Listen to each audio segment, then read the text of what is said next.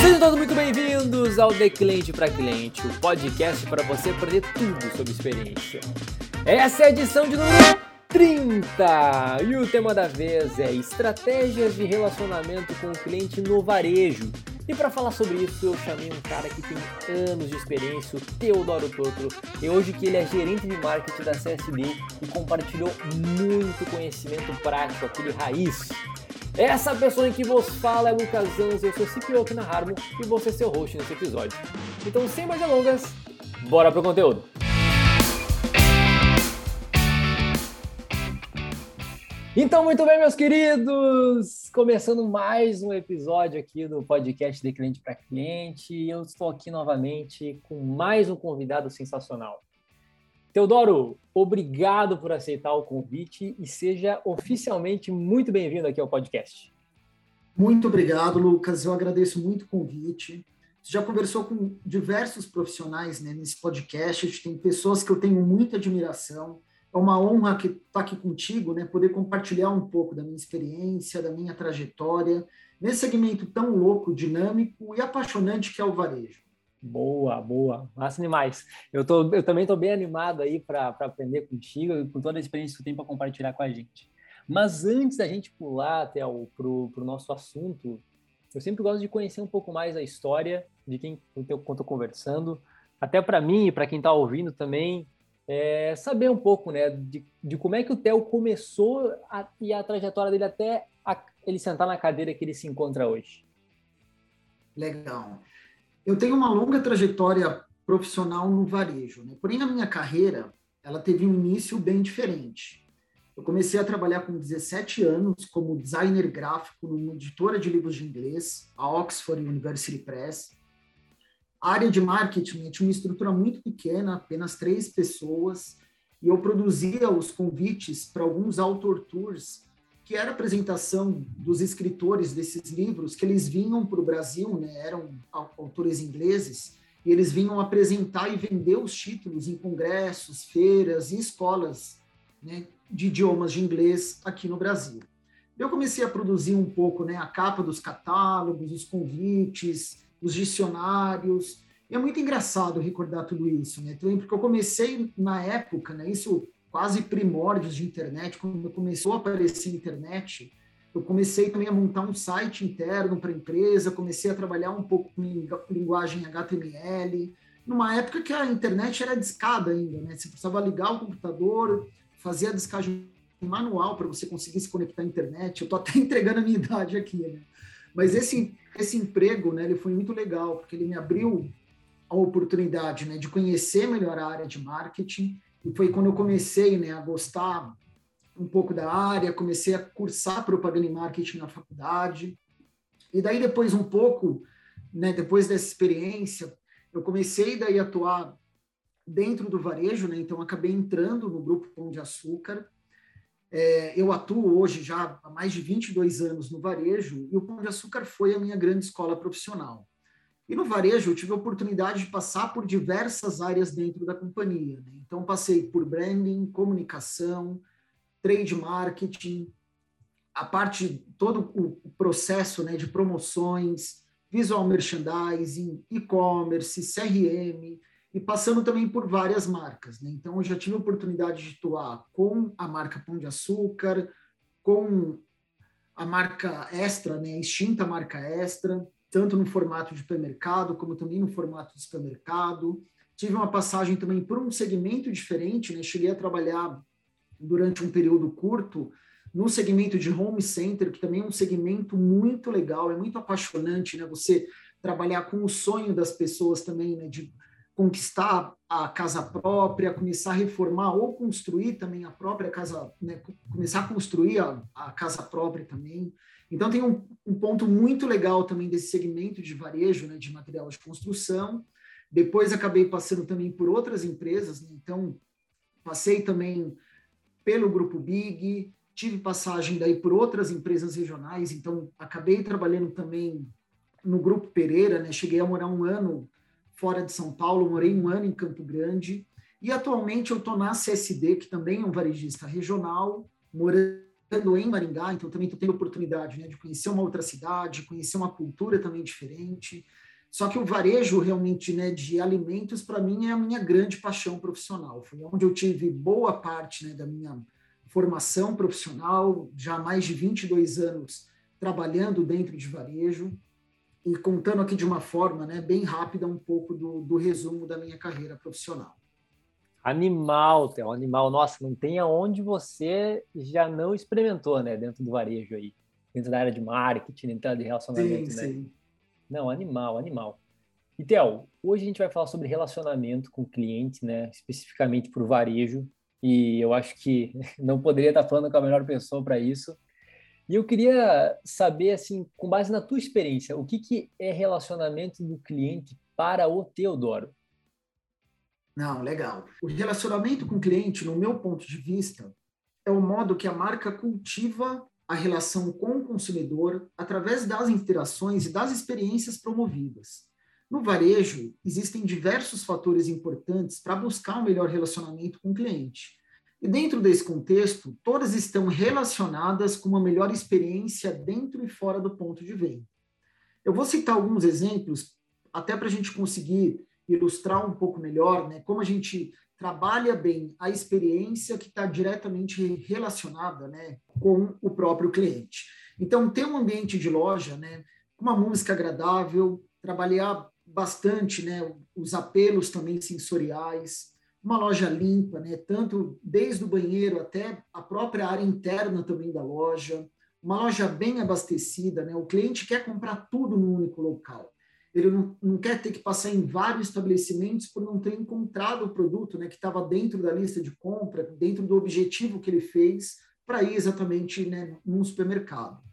Uma loja também né, que facilite a compra também do consumidor, que facilite a jornada da compra do cliente, que tenha um layout também simples, que faça o, né, o cliente percorrer também todos os corredores, todos os locais, conseguir realizar a compra dele também com agilidade, uma comunicação visual clean, mais educativa, esse é um ponto bem interessante, né? Cada vez mais as empresas têm lançado recursos tecnológicos, né, como totens de atendimento virtuais, até para facilitar um pouco a experiência da compra do consumidor, fornecer dicas né, para utilização de produtos como receitas, formas de consumo.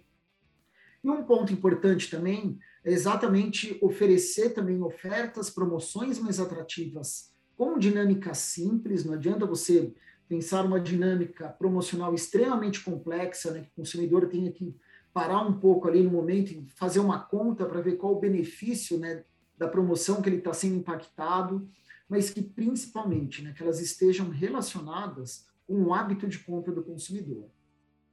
Uma melhor integração também da loja física com o e-commerce. O consumidor, quando realiza as compras pelo e-commerce, ele quer encontrar, no mínimo, os mesmos produtos que ele já compra na loja física. E claro, se você tiver um, um sortimento ainda mais amplo, você vai conseguir fidelizar ainda mais esse consumidor. E também trabalhar bastante a oferta de serviço. Né? Então, uma opção de retirar as compras na loja, ou realizar, realizar a própria compra na loja física, mas receber os produtos em casa. Então, aqui eu só estou citando né, vários pontos que são avaliados né, no NPS, mas o valor percebido pelo cliente é proporcional ao nível de envolvimento que o cliente tem com a sua marca. E quanto maior esse envolvimento, melhor será o relacionamento. Animal, então, animal, então. Só fazendo um comentário uh, interessante, quando você falou do primeiro ponto ali do ambiente da loja, né? Cara, como tem duas coisas que eu acho que são muito uh, impressionantes quando que eu acho que é, é, eles enriquecem muito, ou, ou, até mesmo mudam muito a percepção do cliente na marca, é a limpeza dos banheiros que você falou, né? Cara, Exato. como é desconfortável você chegar no estabelecimento e o banheiro tá aquele banheiro meia boca, assim, né? Pá, tu já fica assim... E muito, e muito varejista, às vezes, acaba esquecendo do banheiro, né? Então, dá muito mais prioridade, né? Para tá, manter a loja internamente limpa, mas tem alguns banheiros de supermercado que são bem difíceis de frequentar. Exato, não, exato, total. E o segundo ponto, eu acho que é a questão da sinalização, né? Como às vezes é difícil você entrar, principalmente você, por exemplo, o setor de alimentação, supermercado, né? Quando a gente vai, normalmente todo mundo vai no mercado que, que é o seu mercado da, do mês aí, né? Ou aquele mercado que tu vai toda semana, tu já aprendeu a andar no mercado, sabe onde é que fica os produtos que você quer e tudo mais, mas quando você entra Sim. no mercado pela primeira vez, como é desafiador você se encontrar lá dentro, né? Você fica perdido, você não sabe como olhar, né? A importância da sinalização ali dentro do ambiente é, é fundamental para entregar uma boa experiência. Exatamente. É importante até a questão da própria da própria disposição também, né, dos produtos nos corredores, olhando um pouco do que a gente chama no varejo, né, de departamentalização. Então, como que você desenha também, né, todas as, como você distribui as seções dentro da loja de uma forma que você também facilite a compra do consumidor. É claro que tem muita estratégia por trás, né? Você trabalhar produtos, né, de de consumo mais básico, né, ou produtos que a gente chama como categoria destino, você acaba normalmente colocando essas categorias em locais que façam com que o consumidor percorra né, toda a loja, para ele também não levar só o que está como básico na lista de compra dele, mas para que ele leve também né, outros, outros itens que acabam trazendo mais margem né, para o varejista. Mas é fundamental também nesse ponto você trabalhar muito bem a departamentalização de modo que você facilite também a experiência de compra né, do consumidor no momento também que ele está realizando as compras dele. Não, perfeito, perfeito. Não, e já puxando o gancho desse último ponto, né, da, da questão, você falou ali da questão da oferta, né, personalizada e tudo mais. E é muito difícil você pensar nisso sem pensar em CRM. Só que CRM, ao mesmo tempo que ele tem um discurso bonito, a gente sabe que a execução não é, não é bem por aí, né? Não é fácil você manter um CRM e executar uma boa estratégia de CRM, né? E, e Theo, vendo toda essa tua vivência que você tem, né? Quais que você elenca como os pilares de um CRM bem executado? Eu vejo de uma forma, né? Escolhendo de uma forma até um pouco mais simples, quatro grandes pilares. Né? Então, eu acabo nomeando eles olhando um pouco. Né? O objetivo, a estratégia, ferramenta e tecnologia, né? as duas andam, andam praticamente juntas, mas o principal daí é o, o pilar de pessoas. Quando a gente fala um pouco né, de objetivo, então esse tem que ser o ponto de partida né, para você implementar um CRM. Então, é olhar muito, né? O que é que a companhia tenha objetivos claros, uma, uma visão bem definida de qual vai ser o papel do CRM também na empresa. Eu já vi empresas investirem muito em CRM, né? O custo também de ferramenta também de CRM, o custo de uma estrutura, de uma equipe de CRM não é um custo baixo. Eu já vi empresas investirem bastante e não conseguirem atingir os objetivos por não terem clareza também nesse papel. Assim como eu já vi muitas vezes também, né? Alguns profissionais, algumas empresas confundirem até o CRM como se ele fosse uma mídia dentro do composto de marketing. Como se fosse né, uma estratégia ali, como uma televisão, como um spot de rádio. Tá, manda um, um SMS ali para a base para a gente aumentar a venda de, de leite condensado, manda um e-mail marketing para a gente aumentar a venda né, de, de produtos eletrônicos. Só que se, eles normalmente acabam, né, acho que se confundindo esquecendo que o CRM está muito além né, desse papel dentro da companhia. Então é importante estabelecer né, o, qual é o seu principal objetivo com o CRM. Então, por exemplo, eu quero aumentar a frequência dos meus clientes, eu quero crescer as vendas dos clientes que já estão no meu programa de relacionamento em 15% no ano, eu quero crescer a base de, do cliente, a base total de clientes em 5%.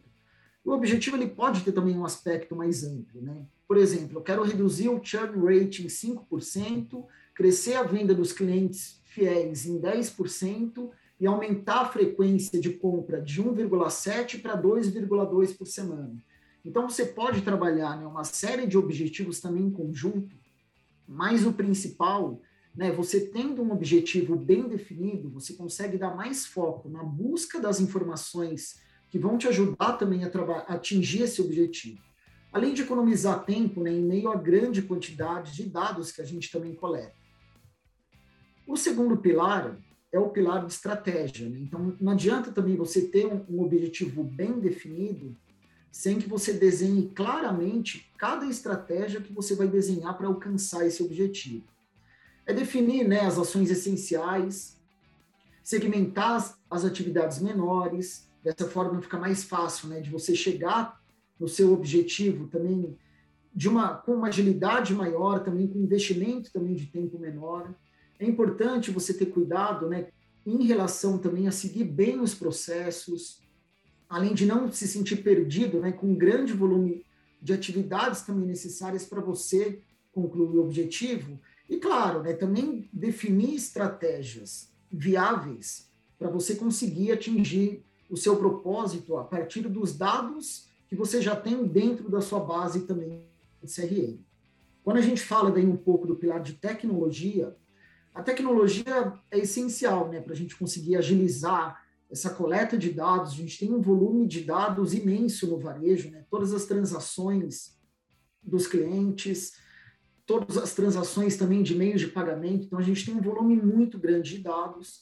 É importante a gente ter uma ferramenta né, que ajude a gente a agilizar, essa coleta de dados, até para a gente obter resultados mais assertivos e também com muito mais agilidade. Desse modo, né, a gente consegue automatizar um pouco desse processo né, com um software também ideal, que vai ajudar a gente a gerenciar todas as interações que a gente vai ter com os nossos clientes e também com os potenciais clientes. Um dos recursos né, que a gente pode também acabar trabalhando, ter os dados no único lugar, vai ajudar muito a gente conseguir ter mais produtividade na utilização também desses dados. E, além disso, oferecer mais facilidade né, em relação até ao acompanhamento total dos leads, análise do desempenho de cada ação em tempo real. Esse é um ponto muito importante. Né? Um dos pontos que eu acho fascinante no varejo é que a gente tem a possibilidade né, de implementar uma ação em curto prazo de tempo, já medir o resultado, corrigir a ação. No varejo, a gente tem muita velocidade, muita agilidade né, para conseguir corrigir rota, ajustar algumas melhorias. Então, isso está muito diretamente ligado também ao CRM. Né? Então, ter toda a análise de desempenho das ações também em tempo real, monitorar na organização também os processos, toda a equipe também né, de loja, e utilizar o CRM também de forma mais automatizada em relação aos leads, né?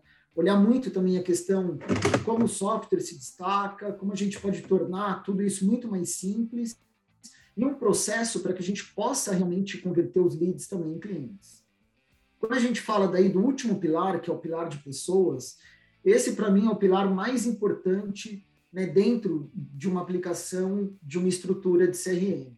Hoje no mercado, a gente vê os profissionais de CRM sendo cada vez mais almejados pelas companhias. Acho que hoje, no, se for se falar né, de uma forma mais ampla dentro do varejo, você vê duas áreas que se destacam muito, né?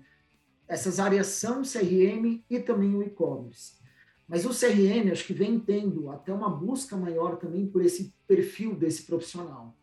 Então, ter uma equipe bem capacitada é o principal pilar para a gente conseguir ter uma boa gestão de relacionamento com o cliente. Afinal, né, são as pessoas que vão ajudar muito a gente também a construir os objetivos, as estratégias e principalmente alcançar também todos os nossos resultados. Então, você precisa também né, de colaboradores que estejam engajados com a empresa para fazer com que os clientes também estejam engajados com a sua marca. E, claro, né, também o gerente responsável também pela área de CRM tem que ter uma liderança muito ativa, estar tá muito próximo também do time, auxiliar com todos os pontos, né, liderar também, por exemplo. E através até do software de CRM, você consegue descobrir né, mais sobre os diferentes públicos que envolvem o seu negócio, então coletar os dados e descobrir meios né, de manter uma boa relação também com esse consumidor. O CRM, né, no final das contas, ele vai contribuir muito para a organização, conseguir também automatizar a rotina também né, de todo o time de venda, todo o time também de loja, dar muito suporte também para a área de marketing, até para a gente conseguir aplicar muito desses pilares também dentro do CRM. Caraca, Theo, deu uma aula aqui, hein? Meu favor, rapaz. Nossa, quem tava com dúvida de CRM, da galera que tá escutando, foi muito bom, muito bom. E eu queria fazer um destaque muito importante, porque eu gostei muito desses seus quatro pontos, né, que você colocou: objetivo, estratégia, tecnologia e pessoas. É, como eu sou um cara de tech, eu vou falar uma coisa fundamental que às vezes a galera erra muito. A galera acha que a tecnologia vai gerar todas as respostas e não é por aí. Um software nenhum vai resolver a falta de objetivo e a falta de estratégia que o Theo que o Theo comentou aqui, né? Então, às vezes a, a, galera contrata o CRM mais caro de todos. Mais caro, né? O, é, exatamente. Achando que vai, nossa, vai bombar, daí quando chega na hora de implementar não é nada daquilo, por quê? Porque não tem objetivo claro, não tem uma estratégia bem definida, com esses pontos todos que você falou, né? Então, sensacional. Sensacional. E, e uma coisa, outra coisa que você falou também, Theo, é que assim, você falou, cara, no varejo tem muito dado é muito complexo, é, o, o, os, o, o ambiente é muito dinâmico, ele muda o tempo inteiro, é muita informação. E, e, falando de novo sobre dados, né? Porque eu acho que isso é uma coisa muito importante, ainda mais agora, nesse momento que está vivendo, né? Que está na era dos dados e tudo mais, que os dados são o novo petróleo, apesar que o pessoal fala isso há muito tempo, acho que é assim agora que muito a gente está começando sim. A, de fato, viver isso, né? A tecnologia está evoluindo para esse ponto. Qual que, na tua visão, são os problemas mais comuns quando se fala de uso de dados no varejo? O que, a galera costuma resbalar aí? É, essa é uma pergunta muito interessante, Lucas. Tem, como a gente já conversou um pouco, né? O varejo tem uma quantidade imensa de dados. Né? E acho que tem um ponto interessante hoje também, acho que aliado muito a isso, a gente cada vez mais vê também os consumidores sendo menos fiéis às marcas. Além deles também mudarem muito hábitos, costumes também, né, nos últimos nos últimos anos. Ainda mais falando de um momento agora, não ainda pós-pandemia, mas um momento que a gente está, acho que passando um pouco, né, por toda por toda a fase de Covid, a gente ainda está né, no Covid, mas acho que a gente já passou pelo, pela fase pela fase mais crítica. Mas a gente hoje observa também, né, acho que quando a gente olha essa questão né, de criar persona, de criar perfil, hoje ele é muito mais complexo do que ele era até antes da pandemia. Até porque hoje é muito difícil a gente rotular, classificar né, os indivíduos. A gente também acaba tendo hoje né, um, uma forma também de viver muito mais plural, com várias também experiências diferentes. Então, a gente tem hoje indivíduos plurais, até com múltiplos sentimentos simultâneos, a comunidades né, reais, até comunidades virtuais. A gente vê hoje também se falar muito também em metaverso, as pessoas cada vez mais ligadas também né, com, com o uso do celular, também dentro das redes sociais. Então, a gente acaba hoje exercendo, acho que, inúmeros e aleatórios intercâmbios culturais, sociais e também econômicos. Isso, de uma certa forma, acaba dificultando mais a definição das personas dentro, né? Quando você acaba desenhando um pouco ali da sua estratégia, o que, que você vai desenhar exatamente para atingir os objetivos, olhando um pouco toda a segmentação que a gente tem. Então, acho que um ponto importante é você ter uma, uma visão muito clara, né? Até de quantas pessoas que você pode ter dentro de uma única pessoa. Então, é quase que criar né, subdivisões dentro de uma persona para você conseguir, com base na, no grande volume de dados que você tem, você ter uma estratégia mais assertiva para atingir o seu objetivo num, num prazo, né, num curto prazo de tempo. Então, acho que não é só trabalhar né, com uma quantidade pequenas ou aquelas quantidades um pouco mais básicas de pessoas, mas acho que é desenhar estressar um pouco mais esse entendimento, né? Você conhecer melhor ainda o seu consumidor para saber os produtos e os serviços ideais que você vai oferecer para ele que vão ajudar exatamente a te oferecer uma maior conversão e, consequentemente, melhorar o seu relacionamento também com esses consumidores. Sensacional. Até esse teu último ponto que você falou, né, dessa da, questão das personas, que cada vez a gente tem a necessidade de se aprofundar para se relacionar melhor, Isso me lembrou muito um episódio que eu, que eu gravei aqui no podcast com o grande Vitor Bertoncini, aí um abraço se ele estiver escutando. Sim. É o episódio 19, se eu não me engano, depois que você escutar isso aqui, se você não ouviu lá do Vitor, vá lá que é muito legal. E ele fala, né, é, todo, todo o avanço que eles estão fazendo justamente nessa parte de personas ali no episódio, que ele, eles falaram que eles estão chegando, eles, eles não estão ainda nesse nível, né, mas eles querem chegar no nível a ponto de, beleza, eles sabem, por exemplo, que o Lucas tem um tipo, sei lá, de, de diabetes, né?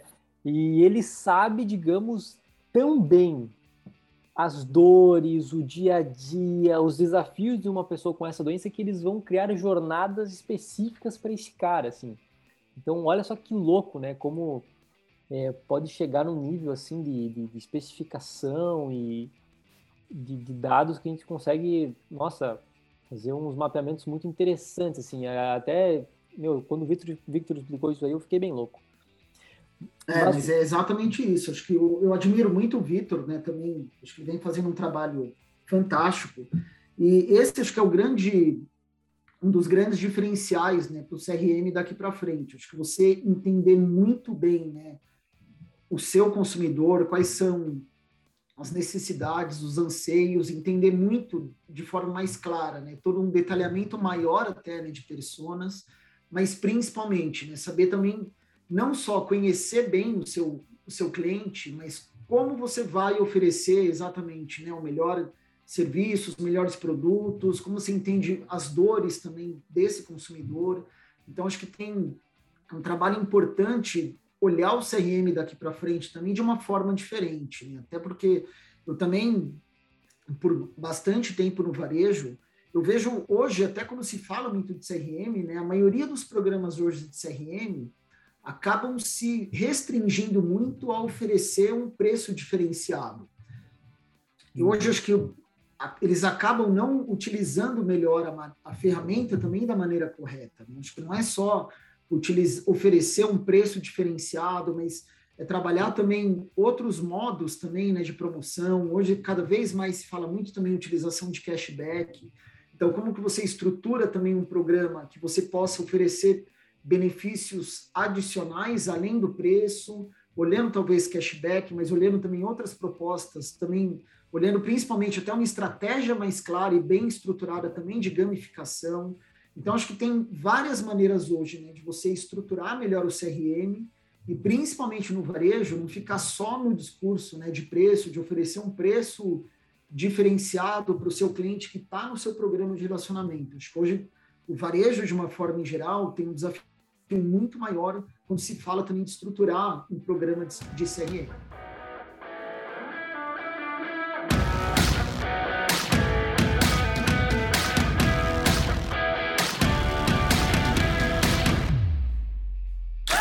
Esse podcast é um oferecimento da Harmo, a plataforma de marketing experiência onde a conversão é mensurável e o ROI inevitável. Desenvolvida especialmente para redes de lojas físicas, integrando gestão de reviews, SEO local e pesquisas multimétricas, criando uma poderosa máquina de aquisição através do boca a boca digital. Conheça mais em harmo.me.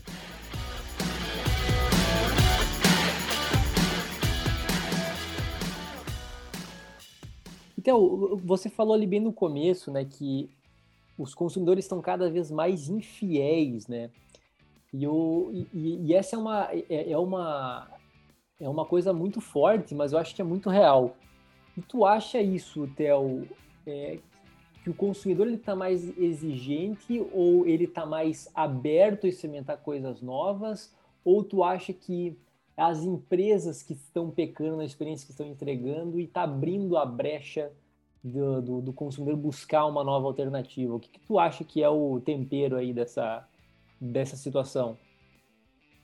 No varejo, eu vejo que tem, tem dois pontos importantes. Né? Acho que os consumidores hoje estão mais exigentes, mas, por um lado, muitos varejistas pioraram a entrega de serviço e principalmente qualidade de atendimento, né, qualidade de, da própria proposta de valor também das marcas. Eu vou testar algum, alguns exemplos de algumas marcas aqui também, tá, Lucas? Então, por exemplo, trabalhei Boa. muito tempo no, no, Pão de Açúcar, né? O, Pão de, o supermercado Pão de Açúcar, principalmente, né, em São Paulo, Rio de Janeiro, que acaba tendo até uma quantidade muito maior de lojas, sempre foi visto né, no varejo, isso falando de há 10, 15 anos atrás de varejo, como uma marca extremamente inovadora.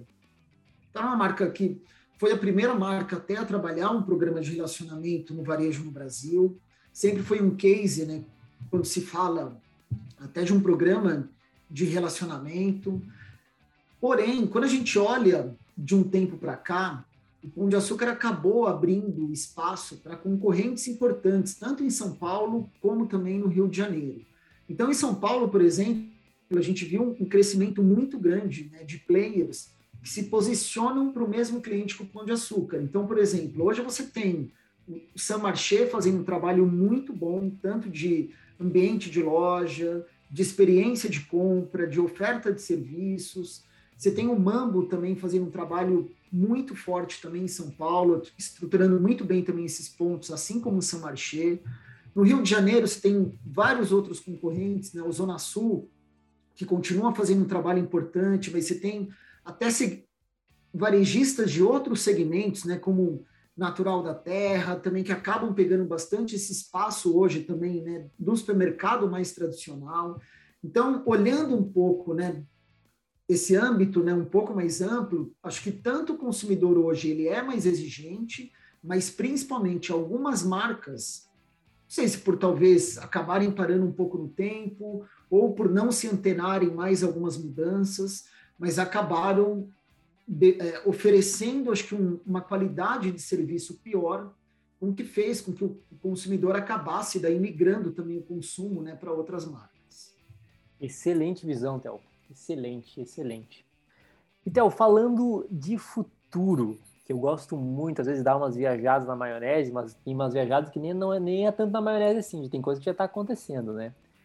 Quais tecnologias que, que você está vendo que as lojas terão acesso daqui para frente? Quais tecnologias tu acha que a gente vai, que vão ser cada vez mais comuns aí? São tendências. Ah, legal. Essa pergunta também é muito legal. Também adoro viajar na maionese também, Lucas. A gente, hoje no varejo, acaba vendo, acho que grandes exemplos, né? Falando muito mais, até com utilização também de tecnologia dentro do, do ponto de venda. Né? Então, de um contexto até um pouco mais amplo, a gente vê hoje um crescimento muito grande né, das lojas autônomas. Então, as, as lojas pequenas, né, muitas muitos estabelecimentos até dentro de, de, prédios, dentro de condomínios, que acabam hoje praticamente não tendo nenhum colaborador quase né, para fazer o processo ali de pagamento. Então, todo o processo ou é feito né, por reconhecimento facial, por RFID, ou por toda a automação ali também, né, por câmeras de vigilância. Então, a gente vem tendo uma mudança grande no processo também, né, para essas lojas menores, trabalhando muito mais, até uma oferta de serviço melhor, mais rápida, mais imediata também, né, nesse consumo mais imediato também para o consumidor. Acho que esse é um ponto importante que a gente vê hoje já muito forte, que deve crescer muito daqui para os próximos anos. Até as próprias lojas também autônomas, né? A gente tem os, os próprios cases também da Amazon Go, que acho que tem uma oportunidade, até a partir do momento que a tecnologia começa a baratear, tem uma oportunidade muito grande de ter uma expansão desse modelo de negócio também para outras regiões. Quando a gente fala daí um pouco mais dentro do ponto de venda, a gente olha muito a aplicação, né, cada vez mais dentro do varejo, da utilização até de telas dentro da loja, né? então telas até para substituir sinalizações manuais né, de preço e até de comunicação, totens também com autoatendimento nas lojas, né? esse é um ponto também muito interessante, cada vez mais a gente vê a tecnologia também substituindo, em algumas ocasiões, um atendimento especializado dentro de uma sessão. Tem alguns cases né, que você tem um totem de atendimento para fazer a sua escolha de vinho, para olhar até a sugestão de consumo de vinho com outros produtos. Então, você acaba fazendo tudo ali no ponto de venda, sem necessariamente acaba tendo até um custo né, de um colaborador para fazer um, um pouco também desse papel. E daí eu acho que olhando um pouco essa parte, né, tanto de, de, tecnologia dentro da loja, mas até muito mais o uso também né, de smartphone, de aplicativo, tem um case fantástico na China. Né? Acho que hoje, no meu ponto de vista, muito mais até do que nos Estados Unidos, os melhores cases de varejo hoje estão na China. É então você tem. Né? Os chineses estão enlouquecidos. Estão, estão enlouquecidos. Então a gente vê muitos cases assim muito legais. Tem um varejista que chama Rama, por exemplo, na China, que ele tem a loja completamente automatizada, né? Além dele trabalhar muito esse processo, né? Todo o processo daí de identificação é feito facialmente, né? Você não tem nenhum contato, né? De ter que digitar CPF, passar talvez até o celular pelo reconhecimento, não toda a identificação é feita de forma visual, o pagamento também é feito de forma visual. Você tem até um aplicativo muito legal deles que pela a leitura né, do próprio código de barra, pelo QR Code, você consegue olhar toda a tabela nutricional do produto, verificar também dicas, né, receitas também de sugestão de consumo. Você tem um uso cada vez mais forte da tecnologia, né? além de também poder fazer todo o pagamento também via identificação pelo próprio celular. Mas acho que o, o, maior diferencial é exatamente, até quando a gente fala muito hoje também de last mile, eles acabam tendo um processo de compra que você realiza a compra, você pode acabar realizando a própria compra né, na loja, e você recebe ela na sua casa em até 10, 15 minutos, dependendo da loja, você pode receber até a sua compra em 5 minutos. Então, a gente vê cada vez mais, né? Acho que o uso da tecnologia dentro do varejo, e acho que a grande referência mundial hoje acaba sendo muitos varejistas na China. Eu acho que também um outro ponto importante, falando um pouco de last mile, e a gente já vê várias empresas no Brasil né, já tentando acelerar muito mais a entrega, até como um diferencial também competitivo, mas acho que esse é um ponto que cada vez mais as empresas vão aplicar mais investimento para conseguir fazer com que o consumidor receba né, de forma mais rápida também os produtos que ele acabou adquirindo. Por um lado, acho que tem daí uma forma importante de como muitos varejistas, acho que falando até de alguns segmentos aqui no Brasil de moda, até um pouco de, de pequenos eletrônicos, vão acabar olhando né, a maior concorrência até de players que vêm com uma força muito grande também na China.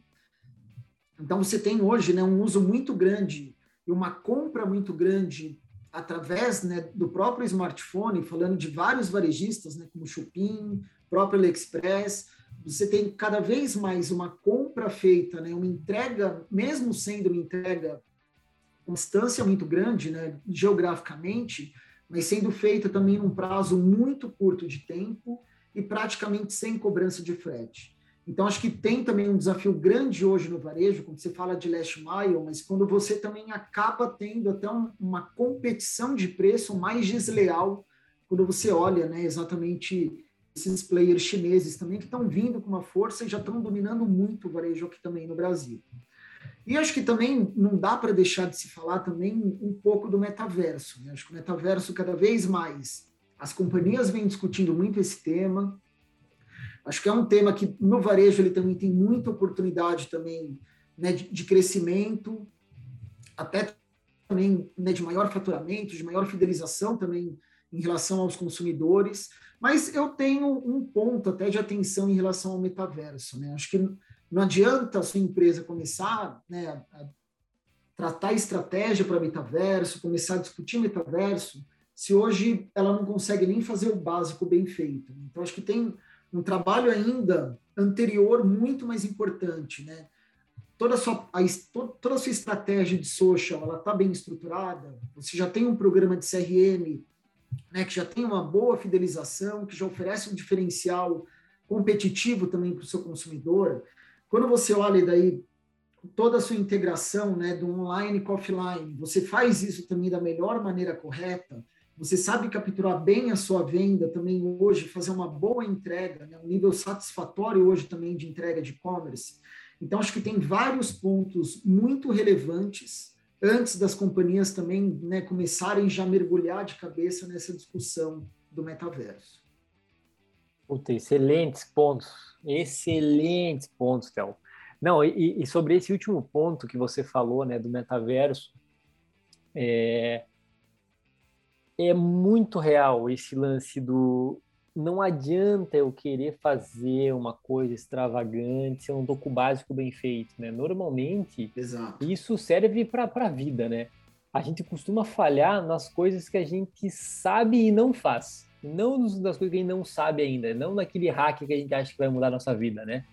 Esse, o, o erro Exatamente. sempre acontece naquela coisa que tu sabe, tu tem ciência, mas tu não faz. É aí que mora o, o segredo na maioria dos belos resultados, né, Théo? Exatamente. É, exatamente o básico de você fazer o básico bem feito. Né? Então, olhar todas as estratégias hoje que você trabalha, como que você está realmente né, olhando melhor, uma melhor entrega de serviço para o consumidor, exatamente para, no final das contas, você conseguir melhorar cada vez mais o seu relacionamento também com o cliente. Né? Então, não adianta você começar a pensar em outras estratégias, em outras ações diferenciadas, se hoje, se hoje você não está conseguindo entregar nem o mínimo da experiência de compra que você tem que entregar para o seu consumidor. Não, total, totalmente, totalmente. É...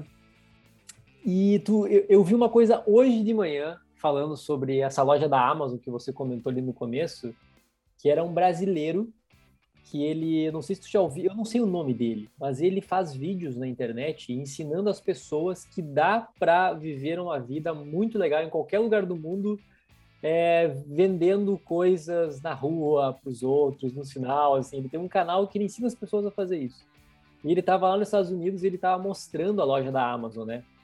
E daí ele estava mostrando toda a tecnologia, que é muito interessante, né? Tu coloca o carrinho é todo tecnológico, né? Tem cheio de câmeras, enfim, tu coloca o produto, já identifica no tabletzinho do carrinho e tudo mais.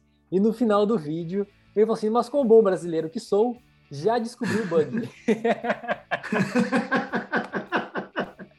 eu falei, pô, não acredito, né, cara? Olha o bug que o cara achou. Digamos assim, ó. Digamos que se eu, se eu pego, até, tô tá ensinando já o bug da loja da Amazon aqui pra brasileirada quando for pra lá digamos que eu tenho duas barras de chocolate, né? Eu, eu, tenho duas, assim. Daí eu coloco uma em cima da outra, né? Eu, eu, só tenho um código de barras. Então, beleza. Se eu coloco essas duas coladas dentro do carrinho, como é que o carrinho sabe que tem duas barras? Ele sabe que tem duas barras é, por conta do peso, né? Por conta do peso. Exato. E daí, o que, que, que ele fez a malandragem? Ele pega o código de barra do chocolate mais barato e cola com o mais caro. E daí. e daí ele paga o mais barato, mas leva o mais caro depois, entendeu? O cara é muito sacana, né, meu? Não adianta. O brasileiro sempre dá um. O brasileiro jeito. sempre dá um jeitinho, né? É, não adianta. No final ele tava indo tão bem, ele falou assim: não, já encontrei o bug, né? Eu falei, não, o que que vem por aí, né? Os caras não se aguentam. Muito bom. Theo, tem alguma dica final para deixar para a galera? Alguma recomendação? Pode ser uma recomendação de, de livro, filme, documentário, artigo, ou até mesmo uma dica mesmo que você queira compartilhar com a galera de alguma, de alguma ação e tudo mais, fica super à vontade. A dica que eu tenho, acho que para oferecer para todo mundo, né, cada vez mais, acho que ficar atento ao que está acontecendo hoje, né, no varejo, mas olhando muito mais até como a gente pode também agregar ideias de outros segmentos, né, trazer bastante experiência, bagagem também de outros segmentos também para o varejo. Ficar muito atento. Eu tenho, eu sigo várias pessoas né, no LinkedIn que, tá, que atuam dentro da própria área também de varejo. A gente cada vez mais vê uma troca muito grande de informações. Então a gente vê tanto né, profissionais que acabam hoje querendo passar também conteúdo, ensinar outras pessoas, passar um pouco né, da sua experiência também, compartilhar da experiência também com outras pessoas. Isso acho que é uma coisa muito legal. Acho que hoje, né, com todo o avanço tecnológico, a gente tem cada vez mais feito um bom uso dessa troca de experiência. Então era um pouco disso que eu queria deixar, né? Acho que de fomentar um pouco mais a troca né, de experiência também entre as áreas, entre as pessoas. Né? Se vocês quiserem também me sigam no LinkedIn, eu acabo compartilhando bastante também um pouco do meu conhecimento, de algumas ideias. Então, é fomentar muito mais essa troca para olhar de uma forma mais ampla, tanto profissionalmente, a gente também evoluir, crescer também mais rápido, e a gente conseguir também com isso contribuir com uma aceleração e um crescimento maior também das empresas para a qual nós trabalhamos. Boa, boa, Theo. Até eu, ia falar para você deixar teus, teu, onde é, por onde é que a galera poderia te encontrar, mas já falou para a galera aí que pode procure o Theo lá no LinkedIn, que vocês não vão se arrepender. Muito bom. Theo, chegamos ao fim do nosso papo. Cara, que papo massa, sensacional, cheio de insights. E o melhor de tudo é que insight de quem está no campo de batalha, né? Eu acho que é aí que vem o valor. Então, muito obrigado aí pelo teu tempo e muito obrigado por compartilhar o teu conhecimento e tua experiência com a gente. Imagina, Lucas, eu que agradeço muito o convite. Para mim foi uma honra estar conversando aqui com você, um bate-papo super agradável.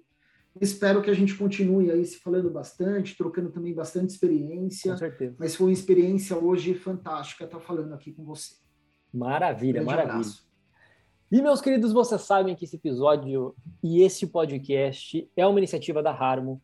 Então, se vocês quiserem acompanhar o podcast, tanto no você pode acompanhar os cortes depois no LinkedIn, no Instagram, a gente tem webinars gravados no YouTube, tem o nosso blog que é cheio de conteúdo sobre reputação e experiência do cliente também.